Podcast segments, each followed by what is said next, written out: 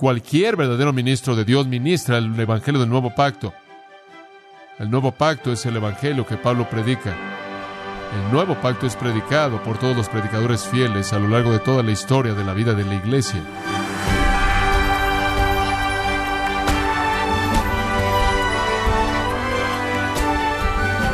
Estimado oyente, es un gozo muy grande para nosotros que nos acompañe el día de hoy en gracia a vosotros con el pastor John MacArthur. El antiguo pacto prescribía lo que los hombres debían hacer, pero no los capacitaba para hacerlo. Fue suficiente para condenarlos, pero no para salvarlos. Entonces, ¿cómo es que las escrituras nos ofrecen esperanza de salvación? El día de hoy, el pastor John MacArthur, en la voz del pastor Luis Contreras, contestará esta pregunta en la serie Un mejor camino en gracia a vosotros. Pablo está señalando el pacto mejor, el cual es el nuevo pacto, el pacto superior, el cual es el nuevo pacto, y al mostrar que el nuevo pacto es mejor, él presenta ocho puntos para mostrar la excelencia del nuevo pacto que sobrepasa el antiguo pacto, y al hacer eso, rechaza el antiguo pacto. En primer lugar, él dice que el nuevo pacto da vida, y entramos a eso en el versículo 6, no lo volveremos a hacer. Él dice, un nuevo pacto, no de la letra, sino del espíritu, porque la letra mata, pero el espíritu vivifica. El apóstol Pablo había sido acusado por los judaizantes y el grupo de la circuncisión de estar en contra de la ley, de hablar en contra de la ley, de denigrar la ley, de depreciar la ley, de ignorar la ley, de descartar la ley o rebajar la ley. Él nunca hizo eso. Él reconoció que la ley, el antiguo pacto, vino en gloria, vino con gloria. Cuando Dios dio la ley, Moisés descendió llevándola. Fue con gloria, de hecho, tanta gloria que los hijos de Israel no podían ver fijamente el rostro de Moisés debido a la gloria en su rostro. Él estaba brillando con tanto brillo y la Shekinah era tan grande que no podían verlo fijamente. Ese verbo significa fijamente o quedarse viendo. No podían mirar fijamente el rostro de Moisés, y este es Moisés. Conocían a este hombre. Nunca antes se había visto así. Algo muy glorioso había pasado, algo muy trascendente había pasado. Esto es, la ley se dio en la presencia de Dios, la gloria era tan brillante, brillaba tanto, era tan grande, que era como si estuvieran viendo el sol, no podían ni siquiera ver su rostro. Esa es la razón por la que cuando él dejaba de hablar las palabras del Señor y simplemente quería tener algo de comunión normal con la gente, él se colocaba un velo sobre su rostro porque de otra manera él los habría enseguecido. El punto de Pablo es que la ley vino con gloria de Dios y esa gloria fue aparente a todo mundo que vio a Moisés descendiendo del monte y a toda persona que lee el registro. El ministerio de muerte fue glorioso porque reflejaba la voluntad de Dios, la naturaleza de Dios, la gloria de Dios, pero aunque tuvo gloria, tuvo una gloria limitada porque fue de Dios, sí, pero mataba. Vino de Dios, por favor note el versículo 9, como un ministerio de condenación, no como un ministerio de salvación. Fue un matón, un homicida. Fue diseñado para traer a los pecadores al conocimiento de su pecado. Fue un ay, un tutor para llevarnos a Cristo. Fue esclavitud que nos encerró. Gálatas 3, Pablo dice eso. El antiguo pacto, con sus leyes civiles, morales y ceremoniales, solo podía mandar, solo podía ilustrar, solo podía simbolizar, no podía dar vida y no podía producir justicia. Era mortal. Y particularmente cuando se redujo a la letra, lo cual es diferente, no es un sinónimo con la ley. Usted puede ver eso en Romanos 2, 27 al 29. Fue un matón, un homicida, pero tuvo una gloria. Fue diseñado por Dios, vino del cielo, fue la voluntad de Dios, Ahora, si eso fue verdad, que el antiguo pacto tuvo gloria, observa el versículo 8. ¿Cómo no será más bien con gloria el ministerio del Espíritu? El término ministerio del Espíritu es un término descriptivo de Pablo para el nuevo pacto. Él llama al nuevo pacto el ministerio del Espíritu. La ley, escrita en piedra, fue un homicida, pero escrito en el corazón por el Espíritu Santo, es un dador de vida y produce justicia. La ley, escrita en piedra, condena. La ley escrita en el corazón por el Espíritu Santo salva. Entonces este pacto es mucho mejor que el antiguo pacto. ¿Cómo? Dice él. ¿Cómo es que este será más bien con gloria el ministerio del Espíritu? Esta es una conclusión obvia. Y como he estado diciendo a lo largo de este estudio, no quiero que se confunda y varias personas han hecho esta pregunta. Como he dicho a lo largo de este estudio, el santo del Antiguo Testamento, la persona quien fue un individuo genuinamente salvo en el Antiguo Testamento, fue salvado porque él estaba quebrantado por la ley y él sabía que no podía guardar la ley y sabía que él era un pecador y vino a Dios y rogó por misericordia y gracia y perdón de Dios. Él vino penitente, teniendo hambre y sed de justicia, manso y llorando por su propia iniquidad, así como la actitud de bienaventuranza de Mateo capítulo 5, y él le rogaba a Dios que tuviera misericordia de él, pecador, así como el publicano golpeándose el pecho, porque él sabía que Dios era un Dios de gracia y misericordia, y Dios fue misericordioso y mostró gracia a un pecador penitente y le perdonaba todo su pecado en base a lo que Cristo haría a favor de ese pecador en el futuro. Y así es como la salvación operaba. Nunca ha sido diferente, siempre ha sido por gracia mediante la fe, en base a la obra de Cristo, fuera antes de la obra de Cristo después. Cuando un judío del Antiguo Testamento era salvado por gracia mediante la fe, de pronto esa ley, esa ley moral, que llegó a ser en un punto un homicida para él, se volvió en un camino de bendición. Y él tenía una actitud como el escritor en el Salmo 119, quien dice, oh, cuánto amo yo tu ley, me deleito en ella, medito en ella todo el tiempo. De pronto, en lugar de que la ley fuera un homicida, la ley era un camino de vida y bendición. Era más dulce para él que la miel y la que le destila del panal y más preciada que el oro. No era que su actitud hacia la ley lo salvaba, sino que era que su salvación cambiaba su actitud hacia la ley. Después, en el versículo 9, el argumento de lo menor a lo mayor. Porque si el ministerio de condenación fue con gloria, mucho más abundará en gloria el ministerio de justificación. Aquí el ministerio de muerte recibe otro nombre, el ministerio de juicio, el ministerio de condenación, el ministerio de condenación. El antiguo pacto tuvo una gloria, tuvo una gloria, fue de Dios y cuando Moisés descendió del monte, hubo una gloria en su rostro. Ahora, si ese pacto mortal, homicida, condenador, tuvo una gloria, mucho más el ministerio de justicia abunda en gloria. ¿Cuál es el ministerio de justicia? Eso es simplemente el nuevo pacto.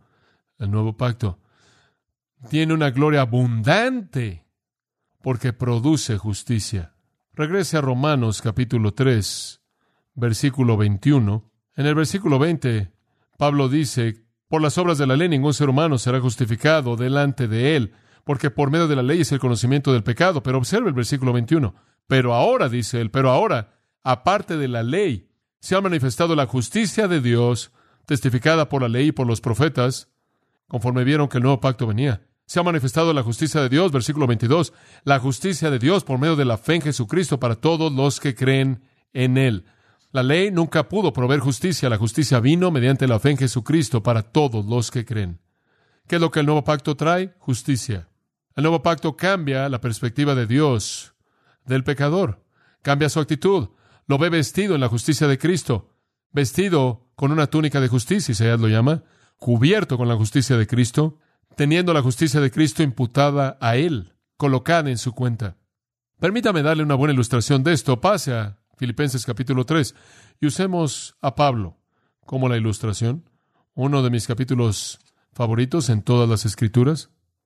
Pablo sabía que el antiguo pacto vino con gloria, pero cualquier persona que venía y predicaba el antiguo pacto como medio de salvación, el enemigo del Evangelio, ¿escuchó eso? Cualquier persona que predicara el antiguo pacto como medio de salvación es el enemigo del Evangelio. De hecho, en el versículo 2 de Filipenses 3, Pablo llama a ese tipo de predicadores perros, malos obreros, guardaos de la circuncisión falsa. Cualquier persona que dice que la circuncisión o la ceremonia mosaica o cualquier cosa de ese tipo, o inclusive alcanzar cierto nivel de moralidad según la ley, diciendo que salva es un perro y un mal obrero. Perros, por cierto, eran sucios, se comían la basura. Se hablaba de los perros con menosprecio en tiempos antiguos como perros, dice Pedro, que regresan y lamen su propio vómito. Eran perros salvajes que estaban en la calle, y eso es lo que él dice de aquellos que predican el antiguo pacto como medio de salvación o como un elemento que coopera en la salvación. Pero veamos a Pablo. Y si hubo en algún punto un hombre que estuvo bajo el antiguo pacto, fue Pablo antes de su conversión. Y no solo estuvo él bajo el antiguo pacto, sino que él fue alguien que seguía la letra. Él estaba tratando de ser salvo al mantener la letra de la ley, lo externo. Veámoslo. Él dice, miren, versículo 4. Aunque yo tengo también de qué confiar en la carne. Si alguno piensa que tiene de qué confiar en la carne, yo más.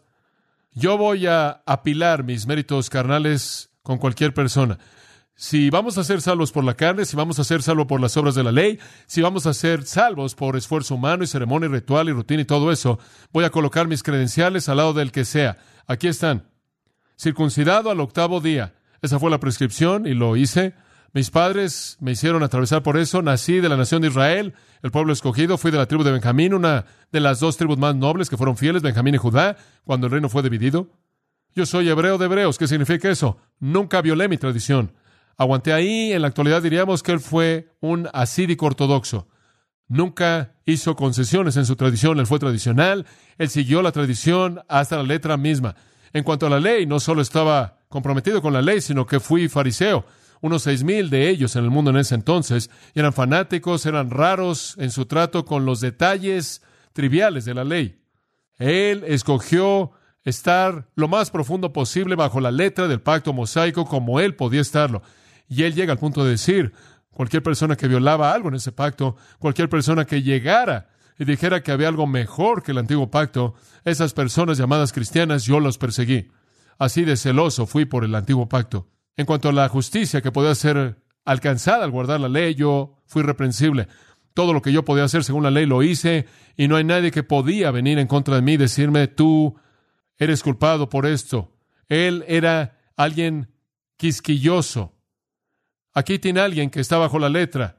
No creo que él ni siquiera fue salvo. No creo que él ni siquiera fue redimido, porque él estaba dependiendo de todo eso. Y no creo que él ni siquiera había llegado al punto de Romanos 7, en donde la ley revivió. Él vio la realidad de lo que eso significaba y lo mató. Eso sucedió en algún punto en la experiencia del camino a Damasco, cuando se vio a sí mismo por lo que realmente era. Pero observe esto, cuando sucedió, versículo 7, todas estas cosas que eran para mí ganancia, yo había acumulado todo eso en la columna de ganancias, esa era mi salvación, amigos. Yo iba a obtener la justicia por la ley y entonces vi a Cristo. E inmediatamente cuando vi a Cristo, tuve todo eso. ¿Por qué? Por pérdida. Más que eso, versículo 8. Todo lo tengo por basura, por pérdida, a la luz del valor que sobrepasa todo de conocer a Cristo Jesús mi Señor, por lo cual he sufrido la pérdida de todas las cosas, y les voy a decir lo que pueden hacer con todo el antiguo pacto. Simplemente lo pueden colocar en el montón de basura. Ahora, Él no está menospreciando la ley moral de Dios, Él simplemente está viendo el antiguo pacto como medio de salvación. ¿Sabe usted lo que significa ser circuncidado al octavo día en referencia a la salvación? Nada. ¿Sabe usted lo que significa ser de la nación de Israel en referencia a la salvación? Nada. La salvación no es por ritual y no es por raza. ¿Sabe usted lo que significa estar en la tribu de Benjamín? Nada. La salvación no es por privilegio. ¿Sabe lo que significa ser hebreo de hebreos? Nada. La salvación no es por tradición. ¿Sabe lo que significa ser fariseo que guarda la ley? La salvación no es por observancia religiosa. ¿Sabe lo que significa ser un perseguidor celoso de la iglesia? Nada. No es por celo, no es por moralidad externa. Nada de eso es nada. Todo es escúbalon, por cierto, esa es una palabra para referirse a excremento humano. O cualquier excremento. Lo más vil, él dijo, vi todo eso y era basura, suciedad. Dice usted, ¿por qué eres tan rápido a tirar todo eso? Versículo 9, porque cuando vi a Cristo, y fui hallado en él, no con una justicia mía derivada de la ley, sino una justicia que es mediante la fe en Cristo, la justicia que viene de Dios por la fe. Hombre, qué afirmación tan clara. Vi lo que siempre quise, justicia, pero estaba en Cristo, y fue por fe, no en la ley, por obras. Y entonces eso es basura. ¿Es basura? Sí, el antiguo pacto tiene una gloria, regresa 2 Corintios 3. El antiguo pacto tiene una gloria, pero nada como la gloria del nuevo pacto. De hecho, observe el versículo 10. Porque aún lo que fue glorioso, esto es el antiguo pacto, no es glorioso en este respecto, en comparación con la gloria más eminente. Entonces, cuando usted ve el antiguo pacto en comparación al nuevo pacto, es como si el antiguo pacto no tuviera gloria. Esa es su afirmación. Aquello que tenía gloria el antiguo pacto, cuando lo compara con el nuevo pacto, el cual tiene una gloria tan inmensa que parece no tener gloria, y usted lo ve y usted dice basura.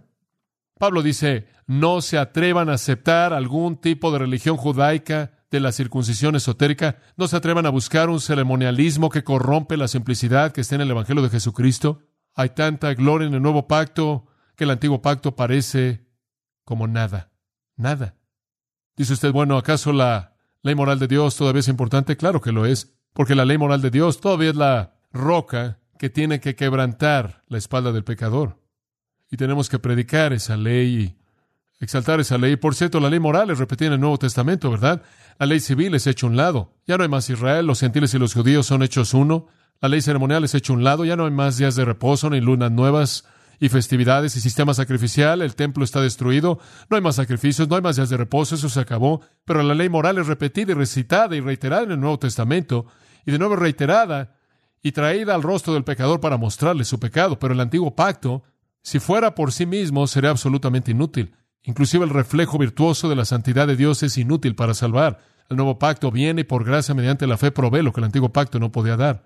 ponerse de pie, sentarse, encender las velas y postrarse a hacer esto, hacer esto, aquello, todo ese externalismo, todo ese ceremonialismo es una corrupción, ni siquiera es bíblico para comenzar. Por lo menos los judaizantes tenían un pacto que tenía algo de gloria, aunque era una gloria que se desvanecía. El tipo de ceremonialismo inventado por el cristiano ni siquiera tiene un precedente bíblico, nunca lo tuvo, no tuvo ninguna gloria, entonces es un enfoque no glorioso. Manténgase alejado de eso, lo único que necesita es gracia y fe en Cristo, la simplicidad de Cristo y una relación personal hecha posible por el poder del Espíritu Santo operando en el corazón. Ahora el apóstol presenta un tercer punto, muy bien. La superioridad del nuevo pacto está basada sobre el hecho de que da vida y produce justicia. En tercer lugar, es permanente. Observa al final del versículo 7. El nuevo pacto es permanente. Notará que este es un punto fascinante que presenta. Al final del versículo 7, él dice, los hijos de Israel no pudieron fijar la vista en el rostro de Moisés. Y después él incluye esto. A causa de la gloria de su rostro, la cual había de perecer. El punto es que la gloria que estaba en el rostro de Moisés era temporal. Después de ese encuentro y esa experiencia se acabó. Se desvaneció. De hecho, se desvaneció inclusive mientras que él estaba ahí hablándole a la gente. Y cuando él se colocaba el velo sobre su rostro, se desvanecía. Era una gloria que se desvanecía mismo verbo que es usado en 1 Corintios 2.6, traducido está pasando. La gloria de la ley de esta manera es ilustrada por eso en la mente de Pablo. Él ve una analogía en la gloria de la ley.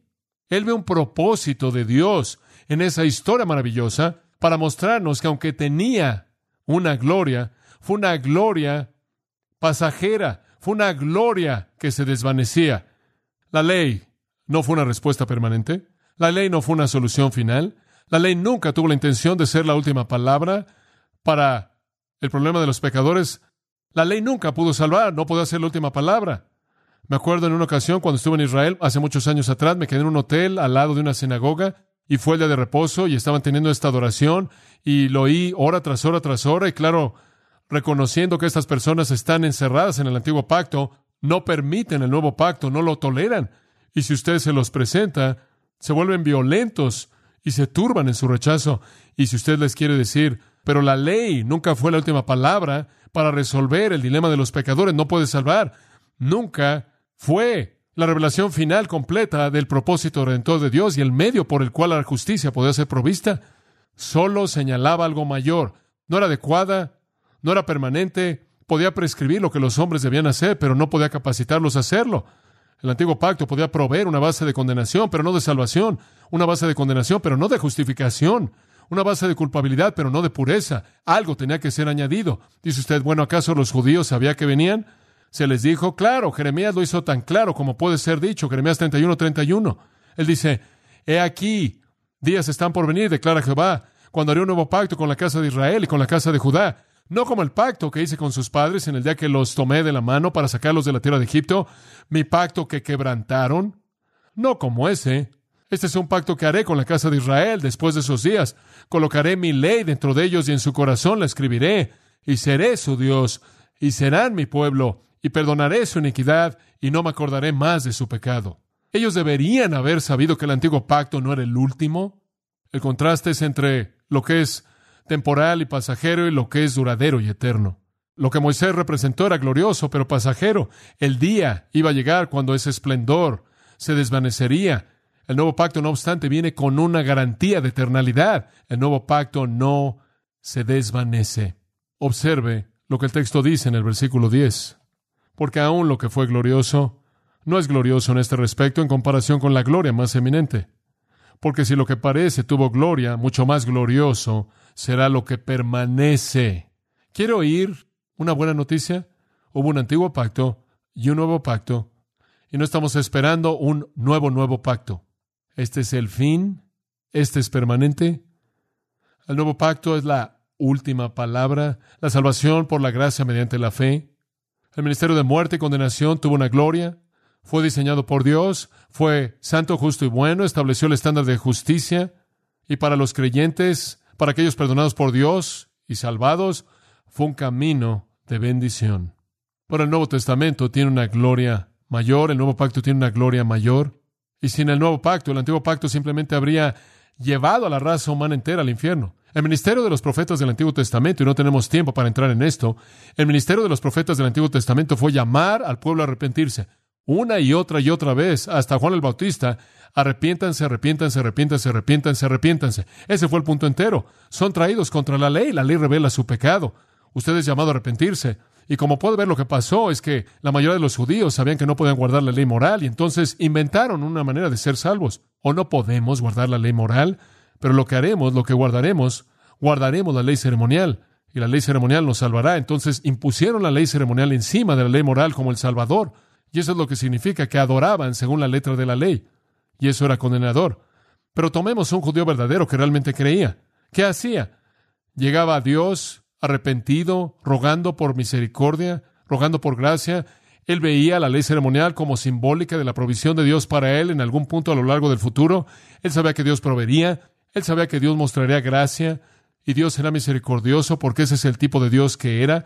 Y él se arrojaba, dependía de la misericordia de Dios y de la gracia de Dios, y él era redimido en base a lo que Cristo haría a favor de él. Pero para la mayoría de los judíos, la mayoría de ellos, fuera de ese verdadero remanente, desobedecieron la ley, no ofrecieron arrepentimiento genuino, no ejercieron fe salvadora en Dios, no dependieron de la gracia de Dios, sino en sus propias obras, guardando la religión ceremonial externa, y eso realmente fue un homicida.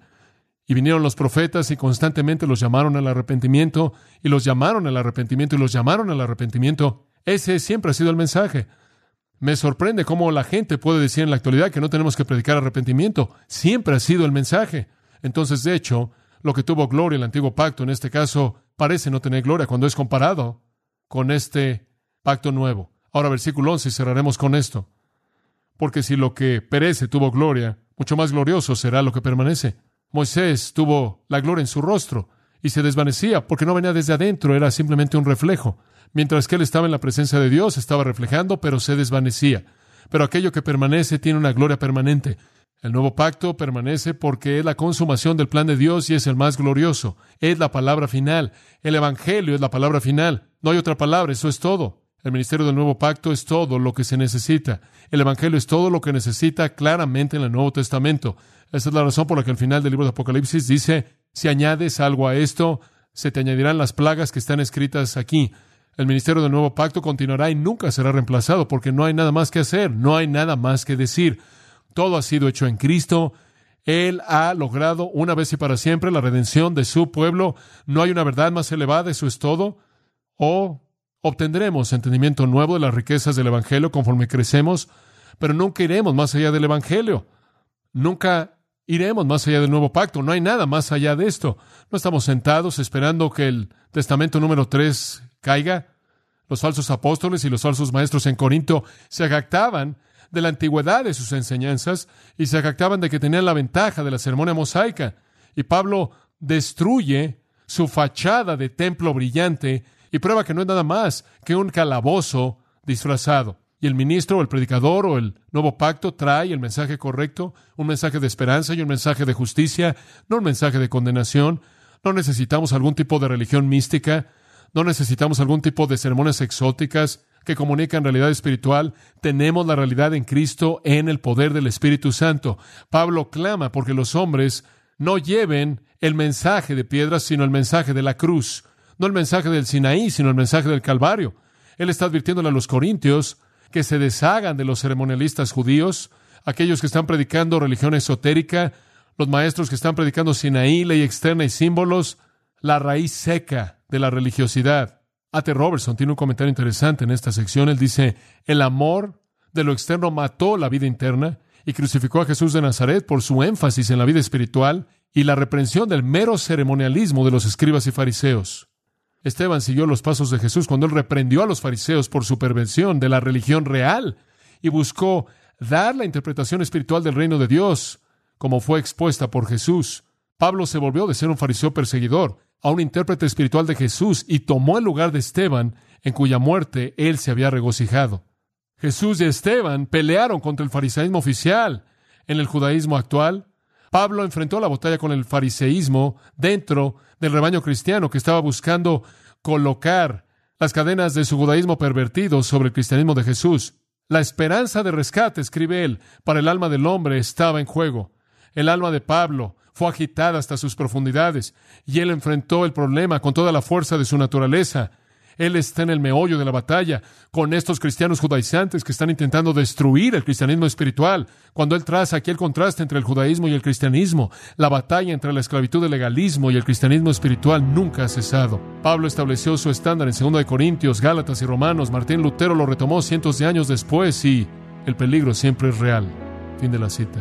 La superioridad del nuevo pacto entonces da vida, produce justicia, es permanente. Más por venir la próxima vez.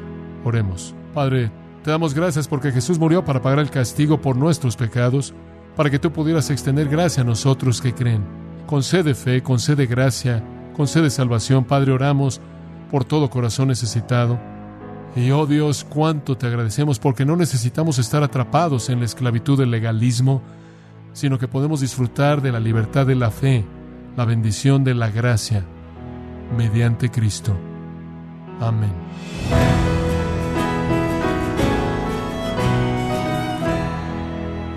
Ha sido el pastor John MacArthur quien nos enseñó que cualquier intento de regresar a los rituales y ceremonias del antiguo pacto resultará en maldición. Estamos en la serie Un mejor camino aquí en gracia a vosotros. Estimado oyente, quiero recomendarle el libro El Pastor Silencioso, en donde John MacArthur nos ofrece un estudio equilibrado y sólidamente bíblico de la personalidad, obra y deidad del Espíritu Santo. Adquiéralo en la página gracia.org o en su librería cristiana más cercana. Y le recuerdo también que puede descargar todos los sermones de esta serie Un mejor camino, así como todos aquellos que he escuchado en días, semanas o meses anteriores, animándole a leer artículos relevantes en nuestra sección de blogs, ambos en gracia.org.